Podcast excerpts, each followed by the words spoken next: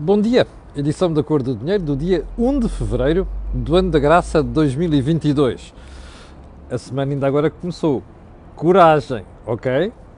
Bem, um, edição em que vamos, essencialmente na edição de hoje, vamos fazer duas coisas. Explicar os desafios que a direita tem, nomeadamente o PSD, e vamos explicar aquilo que, em minha opinião, António Costa devia fazer com o próximo governo. Isto é, depois da euforia de uma vitória não esperada, o que é que deve ser a aposta do Primeiro-Ministro daqui para a frente? E isso vai ser uma opção decisiva, até tendo em conta ou recuando um bocado na história e contando-lhe o episódio que você vai ver a seguir. Bem, período antes da ordem do dia, como sempre, não sem antes lembrar que você já tem disponível o dia D de ontem, que também foi uma uh, sequela da análise de noite eleitoral, ontem com o João Marques de Almeida e com o Rui Ramos. Vale a pena ver. Hoje, em princípio, teremos o think tank com o Jorge Marrão e com o Joaquim Aguiar. Vai ser também uma sequelinha do que eles analisaram no domingo à noite, logo depois de conhecermos os resultados, embora ainda não soubesse que havia maioria absoluta. E eu julgo que isto muda um bocadinho a análise que vai ser feita. Um, também, antes de irmos ao programa, quero lembrar que este canal tem uma parceria com a Prozis, o que significa que você, quando for ao site fazer compras, escreve lá na saída Camilo, no cupom promocional, e tem um desconto de 10%. Agora sim, vamos ao programa de hoje. E vamos começar pelo período de ordem do dia, referindo a preocupação de Carlos Brito com o que se passa à esquerda do Partido Socialista. Carlos Brito, para aqueles que são mais novos e não se recordam, foi um proeminente deputado do Partido Comunista Português e depois de ter sido uh, um dos aqueles ferronhos defensores da linha cunhal, acabou por mais tarde perceber, viu a luz, percebe? Viu a luz.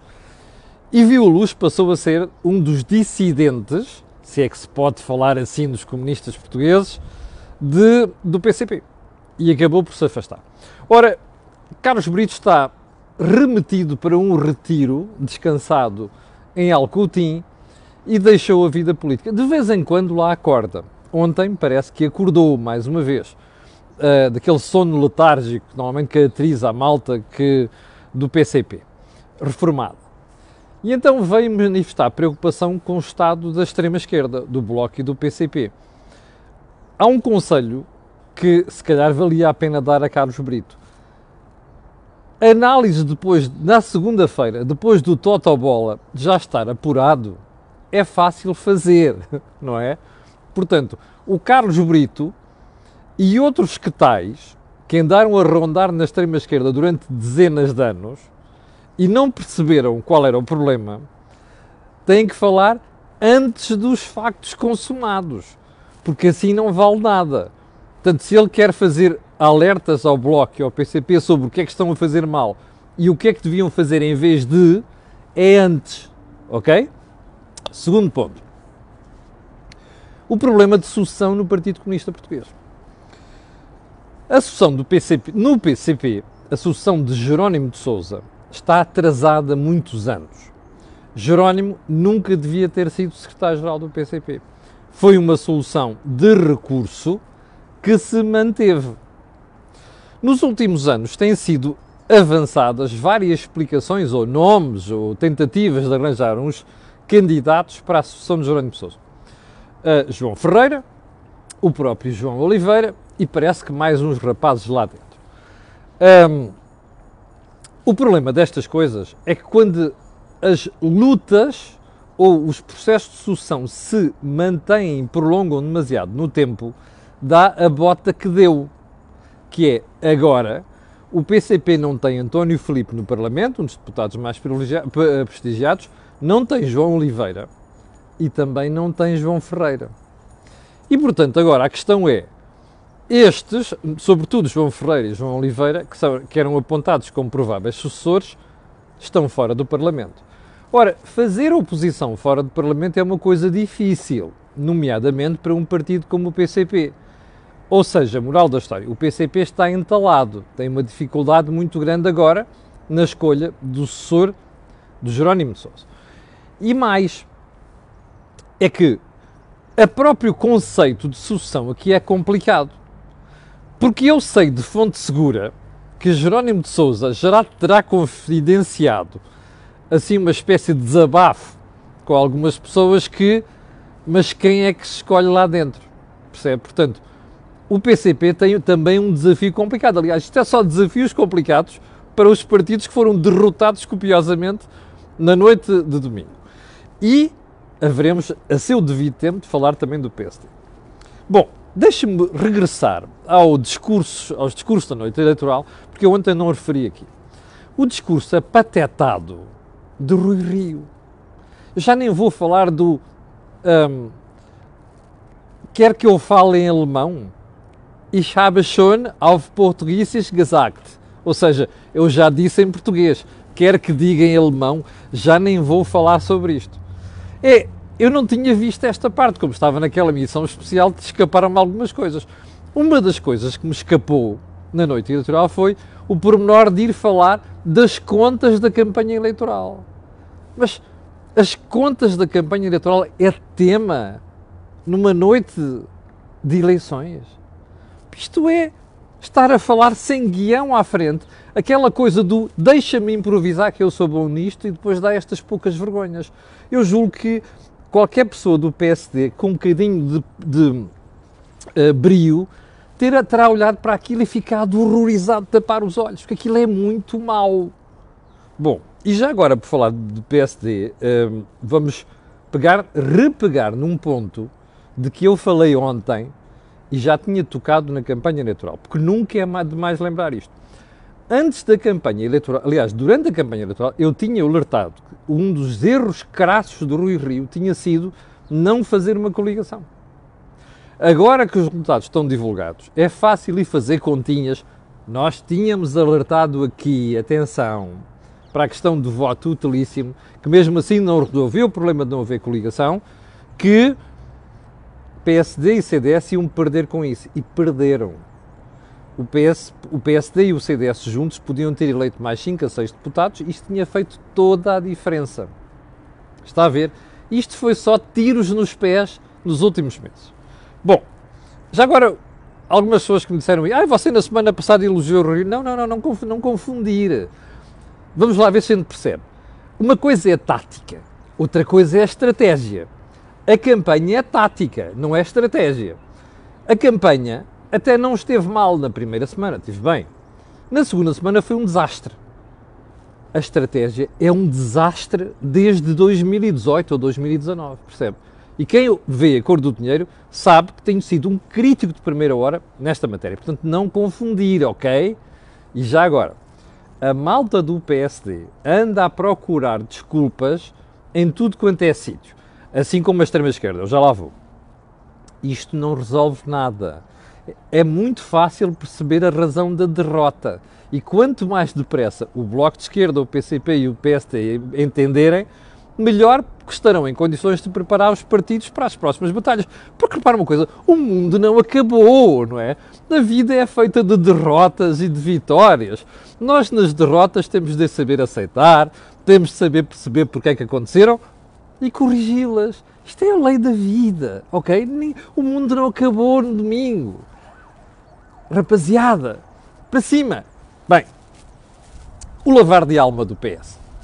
Ontem, o estimoso Dr. Santos Silva, ministro de Negócios Estrangeiros, eh, na televisão, em conversa com o David Justino, do PSD, falou no fim da chantagem da extrema-esquerda. Hum. Ah, então espera aí. Isto agora é o confessionário. Durante cinco anos ou seis, venderam-nos a ideia que António Costa estava lindamente com o PCP e o Bloco de Esquerda. Aquilo era quase como Deus e os anjos. Agora já nos confessam chantagem. Bom, como, a emissão, como o programa hoje não é sobre isto, eu vou prometer uma coisa para o programa da manhã que é, como foram chantageados, eu vou fazer sugestões ao próximo governo das primeiras medidas que é para acabarem com a chantagem, ok? Que é para voltarem atrás na chantagem de que foram o alvo, ok? Sigamos para mim. Bloco e PCP ainda não perceberam o meteorito que lhes caiu em cima. Repare, é duro. 19 deputados para 5 do Bloco de Esquerda. Catarina Martins. A primeira coisa a fazer é demitir-se. A segunda é deixar a arrogância de lado. A senhora andou os últimos meses a fazer de conta que era a melhor do sítio, a última Coca-Cola do deserto, tinha tomado uma belíssima decisão ao chumbar o orçamento e tramou-se a senhora, o seu pai espiritual, Francisco Louçã, e companhia limitada. A primeira coisa a fazer é admitir-se. Mas se não se quiser admitir, isto vale para a Catarina e para o PCP, é pá, deixem de culpar as sondagens e o Partido Socialista. O Partido Socialista limitou-se a aproveitar, tal qual Cavaco, o erro crasso que vocês cometeram. Capixa? Bom, é melhor reconhecer isto e partir para outra, senão a coisa vai continuar a correr mal. Porque quanto mais nós insistirmos no disparate, pior é. Bom, então vamos lá para os temas principais. Primeira pergunta. O PCP já soltou os. Atenção, entre aspas, né? os cães. Então, só uma, só, uma, só uma explicação. Soltar os cães é uma expressão que se usa muito acima, ali acima do Porto, ok? Soltar os cães. Quer dizer, pá, eu atiço-te alguma coisa, não quer dizer cães em sentido literal, que é para depois não me virem dizer que eu insultei as pessoas aqui. O que é que eu quero dizer com isto? A primeira coisa que me ocorreu na noite eleitoral ao ver os resultados, sobretudo o desastre do PCP, foi isto. Acabou-se a paz social. Repare, durante uma série de anos, nós tivemos a maltinha da CGTP a ferver ali. Epá, eu vou-me a eles, eu vou-me a eles, pá, deixa-me que lhe dou um murro no focinho. E o PCP, calma, aguenta aí. Agora estamos nós no poder, isto é uma chatice. Ora, isso terminou, ok? E eu posso dizer aqui, com absoluta certeza, que há gente dentro do PCP e há gente dentro da CGTP que já está a esfregar as mãos a dizer assim: chegou a hora. E agora que a gente está nesta situação e levamos uma tarefa, vamos ter de mostrar a estes rapazes quem manda. E quem manda para o PCP é a rua, percebe? Portanto, expect more of the same que havia aqui há uns anos, que era agitação nas ruas. Eu também sei que uma das preocupações de António Costa neste momento é tentar aplacar isto. Ou seja, esteja atento, porque como António Costa não é estúpido, vai tentar dar alguma coisa ao PCP para o PCP sossegar. Mesmo assim, eu tenho um recado para o Jerónimo e para a Isabel Camarinha. Olhe, vocês andaram a comer reboçados e caramelos do Costa nos últimos seis anos. Já perceberam no que deu, não perceberam? Bom, mais, vou fazer mais uma aposta consigo. Só, é só apostas hoje.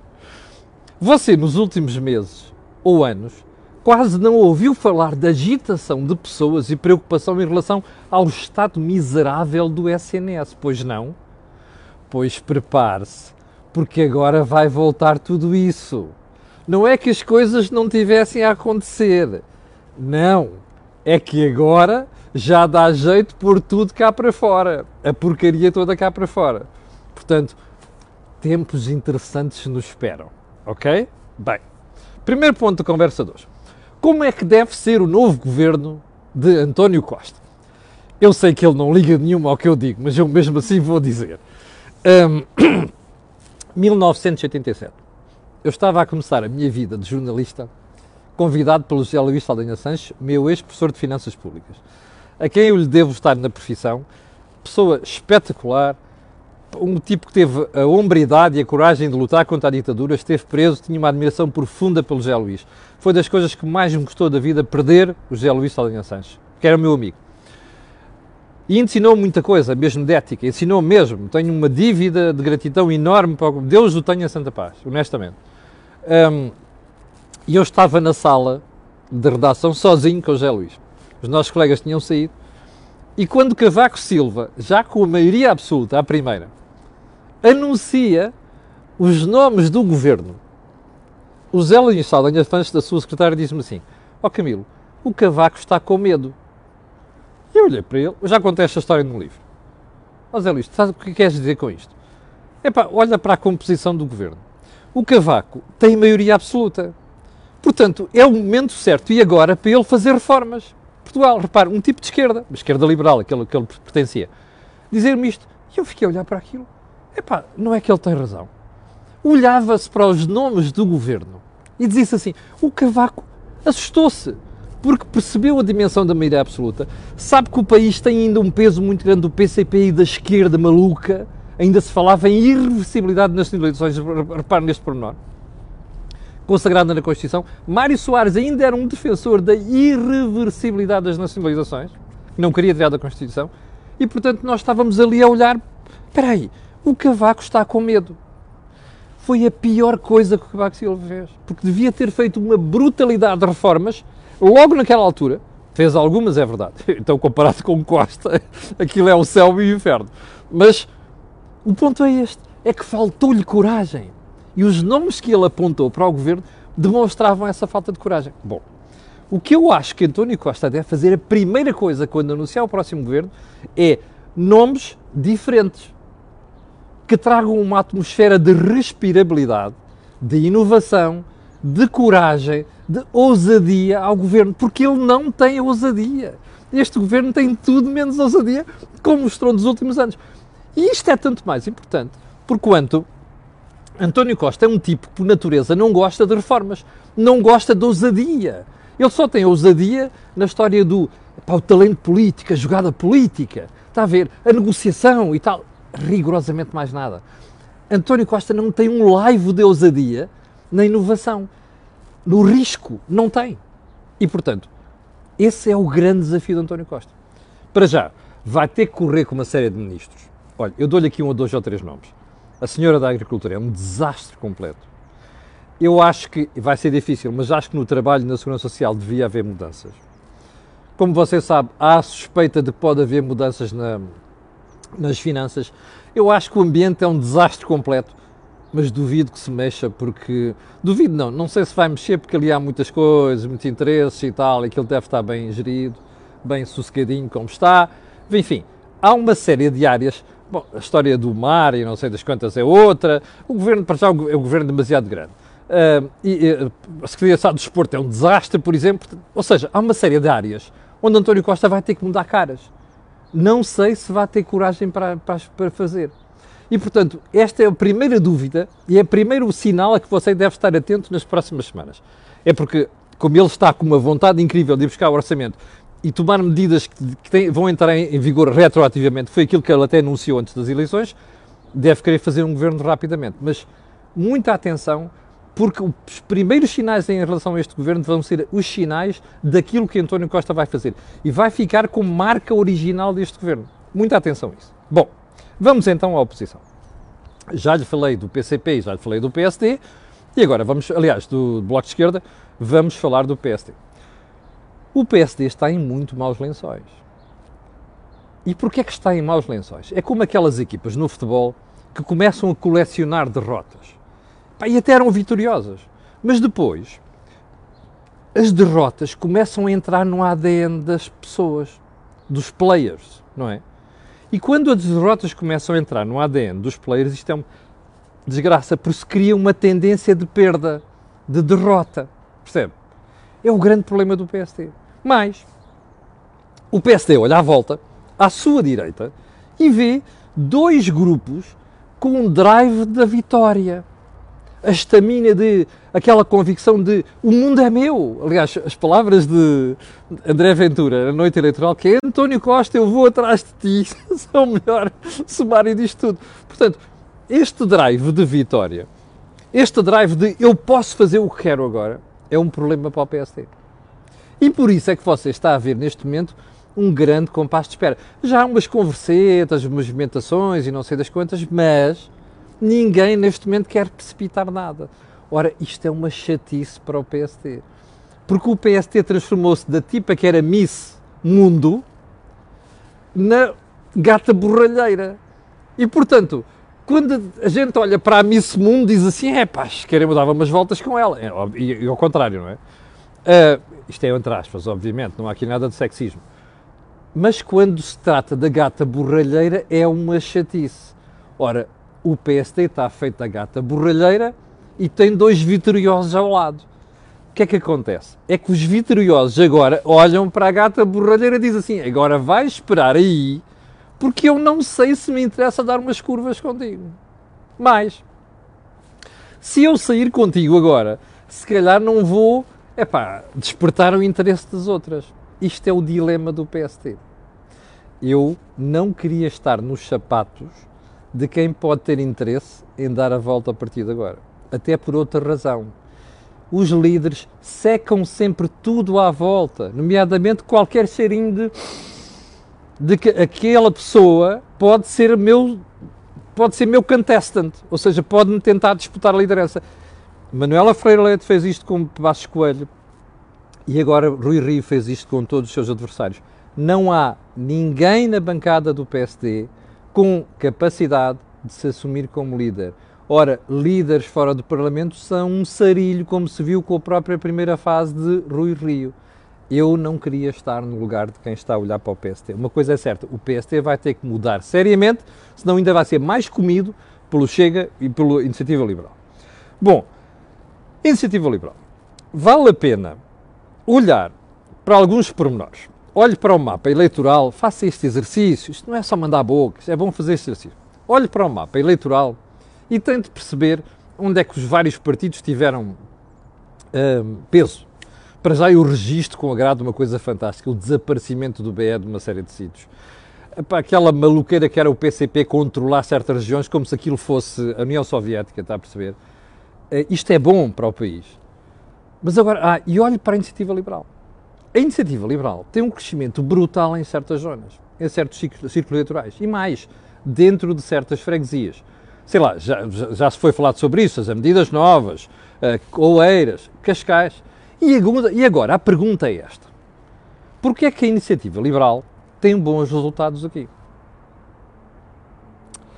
Eu sei que há muita gente desse lado que vai de 9.500 pessoas em direto. Agora vão dizer assim: ah, porque estes gajos ganham bem, estão bem na vida. Wrong. A conversa é outra. Estes gajos estão bem na vida por duas razões. Porque estudaram e porque percebem para onde é que vai a economia e fizeram as apostas certas em termos de sua formação. São pessoas com rendimento superior à média? São. Mas são pessoas que fizeram a formação para chegar lá. Está a perceber? Ou seja, são adeptos da livre escolha. Estão a perceber ou não? Ou querem continuar a fazer socialismo? Este é que é o ponto. Ora, por isso é que me parece que a iniciativa liberal tem um bom futuro pela frente. É que isto é uma lição para os outros partidos. Formem as pessoas. É que isto não é só a formação da malta que votou na IEL. Não. É a formação ministrada aos eleitores. Os eleitores estão cegos, está a perceber? Há muita gente cegueta que continua a achar que socialismo é uma coisa fantástica. Não queria porra nenhuma, está a perceber? Só distribui. Mas, pelo amor de Deus, percebam que para distribuir é preciso criar. Bom, voltemos aos resultados eleitorais. Vale a pena pensar nisto. Hum, há uma série de pessoas, devo dizer centenas de pessoas que me escreveram, epá, mas como é que justifica o crescimento e não sei quantos do PS e a vitória absoluta do PS? Bom, eu escrevi um artigo para o Jornal de Negócios, eu já pus uma parte pequenina no, no Facebook hoje, que vale a pena ver. E esse artigo diz duas coisas. Qual, qual é a grande base eleitoral onde a esmagadora maioria de pessoas votou no Partido Socialista? Há duas classes. A dos funcionários públicos, esmagadora maioria e a dos pensionistas barra reformados. Esta classe, sobretudo a dos pensionistas reformados, foi duramente afetada durante a Troika. A culpa não foi da Troika, foi nossa. José Sócrates que levou o país à falência, portanto nós não tivemos hipótese naquela altura, além de termos, termos sido uma cobaia da União Europeia, não tivemos a altura, alternativa senão cortar despesa. E as pensões foram uma delas. Ora, qual é a pior classe que depois não se consegue defender quando sofre, sofre corte de? São os pensionistas. Porquê? Porque já terminaram a sua vida ativa, quem é que vai dar trabalho? Olha, agora cortaram uma pensão em 10%. Quem, como é que eu vou arranjar um biscato aos 70 anos para, fazer, para, para complementar o rendimento? Não é possível. Portanto, isto nunca mais as pessoas esqueceram. Primeiro ponto. Ora, sabe quantos pensionistas reformados há em Portugal? Faça lá contigo. 3 milhões e 600 mil. Você sabe quantos havia em 1980, há 30 anos? 1 milhão e 700 mil. Sabe quantos funcionários havia, públicos havia em 1980? Pouco mais de 400 mil. Sabe quantos é que há agora? 700 mil. Está a perceber? Some 700 mil a 3 milhões e 600 mil. 4,3 milhões de pessoas. Estas pessoas estão diretamente dependentes do Estado. Não é no subsídio. Eu ontem ouvi um debate entre o António Costa, diretor do ECO, de quem eu gosto muito, aliás, e a Anabela Neves, na, na CNN de Portugal. E Anabela Neves está com os cabelos em pé, muito chateada com o António Costa, porque o António Costa estava a explicar isto. Ela, não, não, eu recuso isso, que isto é aquela coisa do, uh, isto é os dependentes de subsídio, não tem nada a ver com isto. Já agora, digo a Anabela Neves para ir ver os números. Depois de ver os números, pode ser que ela perceba muita coisa. Não é falar ex-cátedra. Não, é preciso ver os números. E os números dizem isto. 4,3 milhões de pessoas que dependem do Estado. Ora, estas pessoas querem o quê? Querem estabilidade. O Joaquim Aguiar costuma dizer no think tank o seguinte, quando nós temos um exército de cadeiras de rodas, não é? pessoas de cadeiras de rodas, isto é uma, uma caricatura dos reformados, o que, que quer dizer? Quer dizer que esta malta não vai à guerra. Não arrisca. Não quer mudar. Tem medo. Está a perceber? Este é o grande drama do país. E isto é o que o PSD não percebeu. Não é? Isto é o que António Costa percebeu muito bem.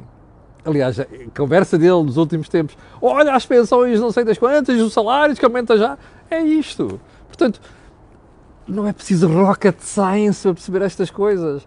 É só olhar para os números, tentar perceber isto minimamente, está a ver? Este é que é o grande desafio do PSD e também dos outros partidos. E isto é que é a nossa desgraça. E porquê? Porque você não está a criar o suficiente para distribuir esta malta toda. O que está a fazer é fazer render clientelas. Você está a trabalhar para aquela gente. Esse foi o mérito, que para mim é de mérito de António Costa porque só fez aquilo. E isso é o grande drama que nós temos como país, isso é que é o grande óbvio ao nosso desenvolvimento, está a perceber?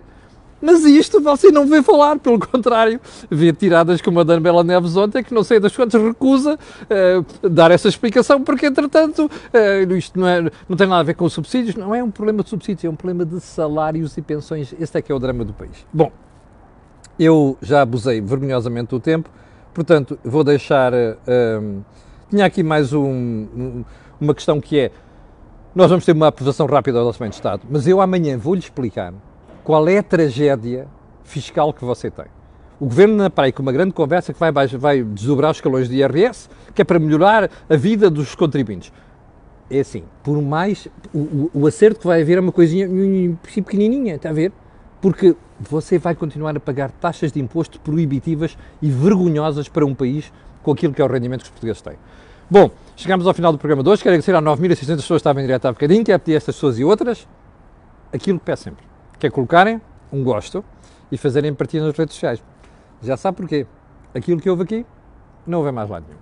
Quanto a nós, Think Tank às 18 horas, a cor do dinheiro amanhã às 8 da manhã. Tenha um grande dia. Muito obrigado.